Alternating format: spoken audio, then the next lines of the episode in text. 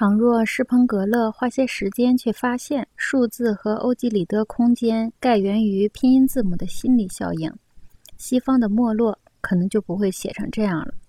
该书以下述假设为基础：古典人，即阿波罗型的人，并不是希腊文化偏重技术的产物，即文字对部落社会的早期影响，而是拥抱希腊世界的一种心理品质所发生的特别震颤的结果。这个假设是一个例子，它突出的说明，任何文化中的人由于新媒介的间接压力而导致熟悉的模式或标记变得模糊或发生移位，是很容易感到恐慌的。施彭格勒和希特勒一样，从无线电推导出一种潜意识的使命，去宣告一切理性价值的终结，即视觉价值的终结。他和狄更斯的小说《远大前程》。中的主人公皮普的行为相似。皮普是个穷孩子，有一位暗中的保护人想帮助他爬到绅士的地位。皮普心甘情愿地接受施主的恩惠，直到他发现保护人是一位逃犯。施彭格勒、希特勒和本世纪许多其他未来的非理性主义者，就像是唱着歌投递电报的孩子。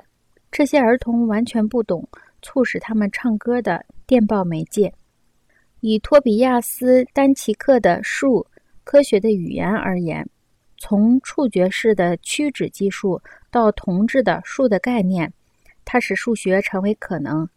这一过程是触觉性操作运算经过视觉抽象后的结果。